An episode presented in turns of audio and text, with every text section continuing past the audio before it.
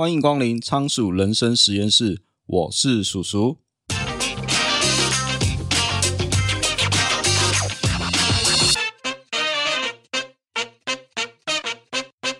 不知道你有没有这样感觉啊？每天工作八小时，看起来非常忙，可是都不知道自己工作意义在哪里。那你这时候可能会觉得，哎，好像少了我也不会影响公司的运转吧？如果你有这样的想法，不要担心，你并不孤单。根据英国还有美国近年调查显示啊，有高达四成的上班族觉得自己的工作其实存在在这世界上，并没有太多的意义。然后，但是又很无奈的表示啊，短期内又不可能换掉工作。所以今天要介绍的书叫做《百分之四十的工作没有意义，为什么还抢着做》。作者大卫·葛雷伯是美国人类学家，知名的无政府主义者。他在二零一一年为广大的失业人口发声。发起了一项运动，叫做“占领华尔街”，撼动了长期由富人垄断社会资源的美国。格雷伯告诉我们，这些狗屁工作啊，它蔓延跟膨胀，就好像病毒一样，充斥在我们社会的每一个角落。最恐怖的是，这是我们大多数人会面临的命运。如果你发现工作少了，你根本就没有差，那你的工作很有可能就是所谓的狗屁工作。比如说，我是一个行政助理。采购流程发现，不仅要上签核系统，还要发电子邮件给相关的单位跟主管，并且还要经过他们的层层审核。这个环节之中，只要有一个人驳回，那你又要再去解释一大堆为什么当初要购买的原因。那我个人听过最扯的案例是购买文具啊，居然要经过五个人以上的签核才能下单。那可能我自己去掏腰包买还比较快。那这些签核人很有可能。包含这个助理都是在做狗屁的工作，钱多事少离家近，数钱数到手抽筋，光去上班也可以坐领干薪，应该是许多人梦想的工作吧？可是你知道吗？狗屁工作其实会让人不开心哦，因为驱使人类的行动力量是动机，但是做这些狗屁工作会有一个状况是，这个工作对你来说没有任何的意义，那你今天只是奉命行事。那上面叫你做什么，你就去做什么。于是你做的一点也不开心，因为这不是你发自内心真的想要做的事情。可是，在这个组织啊，或这个体制下，就是需要你去做这些事情，去做这些对你来说没有任何意义的事情。而且啊，更可怕的是，这些工作啊，少了你也没有差。那对你来说，唯一的意义就是在拿到薪水可以数钱的时候。可是，所有的工作，哪怕是狗屁工作，也是会有压力呀。当今天你的工作没有意义的时候，压力一来，你一定会怀疑人生啊！这也就是为什么这么多狗屁工作会让人家不开心的理由，其实就是你找不到工作的动机，也不知道如何自我实现。所以啊，接着我们就来谈谈为什么会出现狗屁工作啊？在书中有提到，这其实跟封建制度是有关系的，因为只要有阶层，就会出现狗屁工作。这本书给我一个启发是啊。现在的资本主义社会只不过是另外一种封建制度，或者你也可以说是变相的奴隶制度。知名的经济学家凯因斯当初预言，科技进步，许多人可以减少工时，或者根本就不用工作。但是对统治阶层来说，你如果没有一个可以控制人的方法，会出问题的。因为对统治阶层来说，维持国家组织或者社会稳定才是第一要务。人如果会思考，会想东想西。就可能会产生革命或者是动荡，所以必须要人拼命去工作，才不会在那边想东想西。具体来说要怎么做呢？首先就要有阶层，但是又要保证流动性，因为阶层看起来很不公平。不知道你有没有想过，为何大家会认同这个制度呢？就是因为有流动性，人人都想当贵族。我看到你这么爽，那我就会想说，我是不是努力打拼，有一天也可以跟你一样这么爽？这时候，统治阶层就要跟你说：只要你努力工作，爱拼才会赢，你就有机会翻身。总有一天，你就可以成为像我一样的人上人、老板、贵族阶级。但你就可以像我一样号召所有人。于是啊，你在公司，你就会很努力，从基层干部干起。梦想总有一天，你可以当上经理或者是老板，下面可以管很多人，而且你可以呼风唤雨。可是，如果今天跟你讲，你努力工作，你一辈子都是这样打工仔。没有翻身的一天，你会努力工作吗？所以这就跟现在很多人选择躺平是一样的道理。在书中有提到一个很有趣的观点，他说社会上其实许多狗屁工作是没有价值的，可是真正有价值的工作，往往他的薪资与他的工作价值是不成正比的。比如说，垃圾清洁工，或者是许多基层员工罢工，你知道会造成多大影响吗？你可以想象，如果今天火车司机给你罢工一个月，或者是垃圾车司机给你罢工一个月，你看会发生什么事情？大家应该就跳脚了吧？可是这些人拿的薪资啊，有比基金经理人或是银行家来的高吗？你想哦，垃圾车一天不来跟你收垃圾，你家的垃圾可能就堆积如山，这绝对是你受不了的事情。如果站在价值这个角度上的话，这些为大家服务的人这么重要。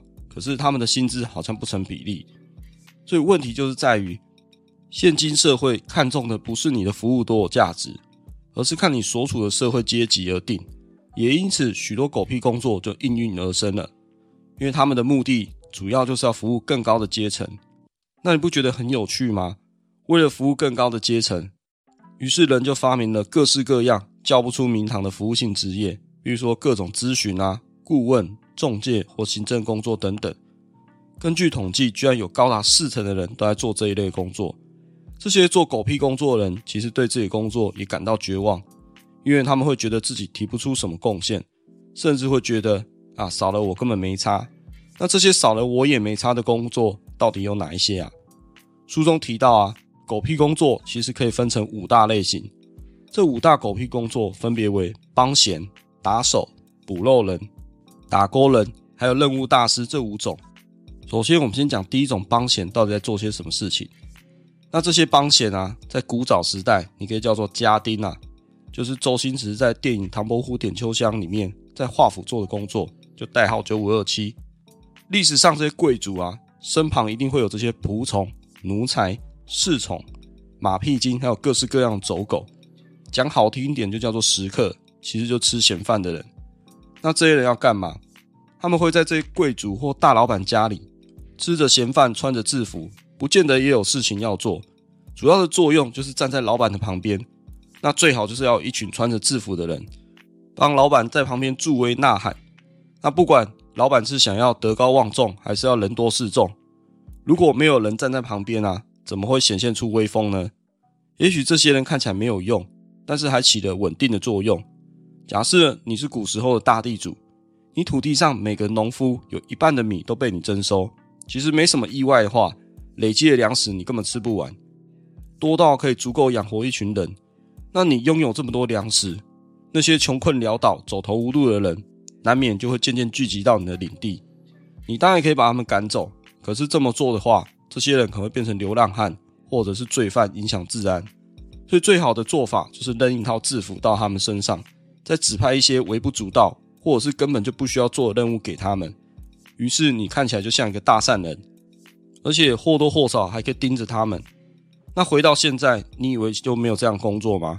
比如说像大楼保全、警卫，他们可能花大半的时间替住户领包裹、倒垃圾，又或是在许多公司门口也会有总机啊，主要就是广播、收发信跟充当门面，或是一些组织内部都会有助理嘛。负责各种打杂工作啊，倒茶水、送送文件等。对于他们的主管来说，也不见得要请这个人。但请这个帮闲啊，最大的目的就是底下要人嘛。如果一个主管底下没有人可以管，那还叫主管吗？那接着第二种是打手。打手在做什么事情呢？啊？这一类人跟帮闲有点像，不过他们的工作带有一点侵略的成分。这些工作之所以存在，追根究底来说，就是因为啊，其他人有，所以我也要有。那举个例子来说，就是军队嘛。有时候一个国家只是因为别的国家有军队，所以才需要军队。要是全世界所有国家都没有军队，那要军队干嘛？同样道理啊，也可以套用在大多数的说客啊、公关、电话销售员以及法律顾问。这些人就跟真正的打手一样，对社会是有负面影响的。但是如果他们消失无踪，这个世界可能会更好。因为这些打手啊，也找不到什么正面的价值。甚至搞不好还会觉得自己的工作根本就是操弄人心、侵略别人，所以身为打手啊，就常常要帮老板去处理一些 under table 的事情啊。这些事情老板当然不会亲自去做啊，就需要这些打手去帮他处理。老实说啊，这些事情大部分都比较负面。比如说，你今天是人资好了，老板今天要资遣人，他当然不会亲自去砍啊。那这时候谁要处理呢？就是身为打手的你要去处理啊。那在处理过程中产生的负能量，当然就是你这些打手要去承受的啦。再来第三种叫做补漏人，简称救火大队，或者是负责擦屁股的人，负责解决本来就不应该存在的问题。就好比今天你家房子啊，屋顶漏水，但是你觉得请工人来重做屋顶太麻烦了，于是你就决定放个水桶在下面接水。然后最好笑的是，你还要雇佣一个人，工作的内容啊，就是桶子满了要把水倒掉。那你有没有发现啊？这些补漏人在做什么事情？在做一些治标不治本的工作，问题永远不会解决，而且反而有时候还需要更多的人来补漏洞。那在第四种是打勾人，那这些人的存在啊，就是要让组织看起来有在做事啊。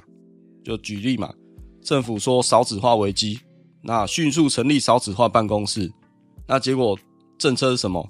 办征文、征海报比赛，告诉民众政府有在采取行动哦。天知道是不是有效？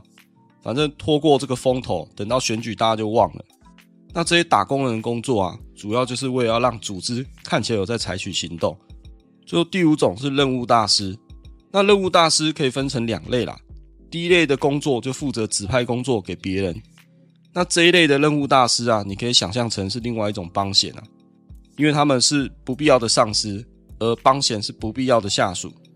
那第二种任务大师就比较难搞了，他们会想出各种怪招，要员工填写他们发明的图表或者是表单，让员工除了本职工作以外，还要多花时间去处理他的奇思妙想，而且这些人啊，常常会被形容为“狗屁生产器”，因为他们的工作大部分是创造狗屁任务给其他人做，像是有一些经理人啊，花大部分的时间在安排任务以及监督下属，而且他会创造一堆莫名其妙的 KPI，看起来就好像有在做事。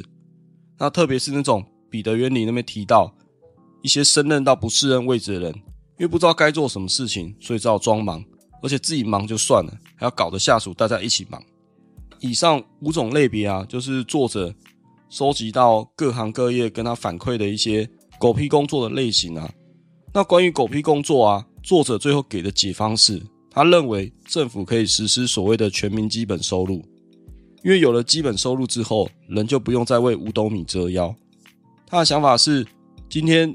如果你知道你的工作是狗屁工作，那如果有全民基本收入，你就可以选择不要做这些事情，反正不做这些狗屁事，我一样可以过活，自然而然就有许多狗屁工作会消失。不过我自己的观点是这样啊，只要有阶级存在的一天，狗屁工作还是会存在，就算你实施了全民基本收入也是一样。而且还有一个很简单的道理是，钱要从哪里来？如果我今天是政府，要实施全民基本收入。变成一个高福利的国家，那我会干什么事情？第一个，我一定要举债，要不然就是要疯狂的印钱发给人民当做基本收入。可是这么一来，就会出现一个问题：钱印得多啊，不就跟现在美国一样？结果造成严重的通膨。哪怕是实施了全民基本收入，但是实质购买力也会逐渐下降。这就导致民众是可以不用工作就可以维持生活是没有错，可是大概就是活在那一种饿不死，大家也不会有钱状态下。如果你想要过好一点的生活，你还是要去工作。既然你有了欲望，想要去工作，那为了要过更好的生活，你就不得不拼命去工作。问题是阶级并没有消失。如果这时候有高薪的狗屁工作，你还是会去做。所以不管有没有实施全民基本收入，狗屁工作仍然会存在。只要阶级存在一天，狗屁工作就不会消失。那看完整本书，我最大的感想就是啊，阶级、阶层还有权力。才是决定了狗屁工作出现的关键。那现代人呢、会很担心 AI 出现之后，许多工作会消失。但是啊，我自己的感想是，如果我们把时间倒回到工业时代初期，当时的社会也一定会出现这样反对的声音。机器的出现会取代人力，导致许多人失业。那许多工作也许会消失，但结果你也看到了，反而出现更多的狗屁工作。不管 AI 再强再厉害。狗屁工作还是一样会存在。好，今天的节目就先到这边。如果你觉得我们节目不错的话，欢迎你订阅节目的电子报，每周都会分享最新的书评与观点。你也可以在节目的下方留下你的五星评论，或可以到 YouTube 上按赞、订阅，留下你宝贵的意见。也欢迎你赞助我，请我喝一杯咖啡，连结在下方的资讯栏。你的小小支持对我来说就是大大的鼓励。我是叔叔，仓鼠人生实验室，我们下次见，拜拜。